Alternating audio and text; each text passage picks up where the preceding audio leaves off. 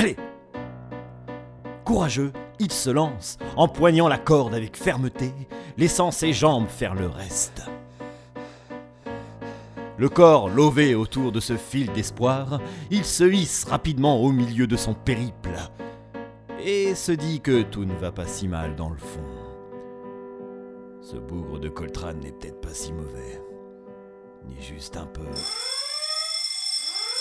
Soudain, la sirène retentit bruyamment. Smith vient d'être repéré. Au sol, les gardes accourent tout de go, formant bientôt un cercle entourant de loin le funambule.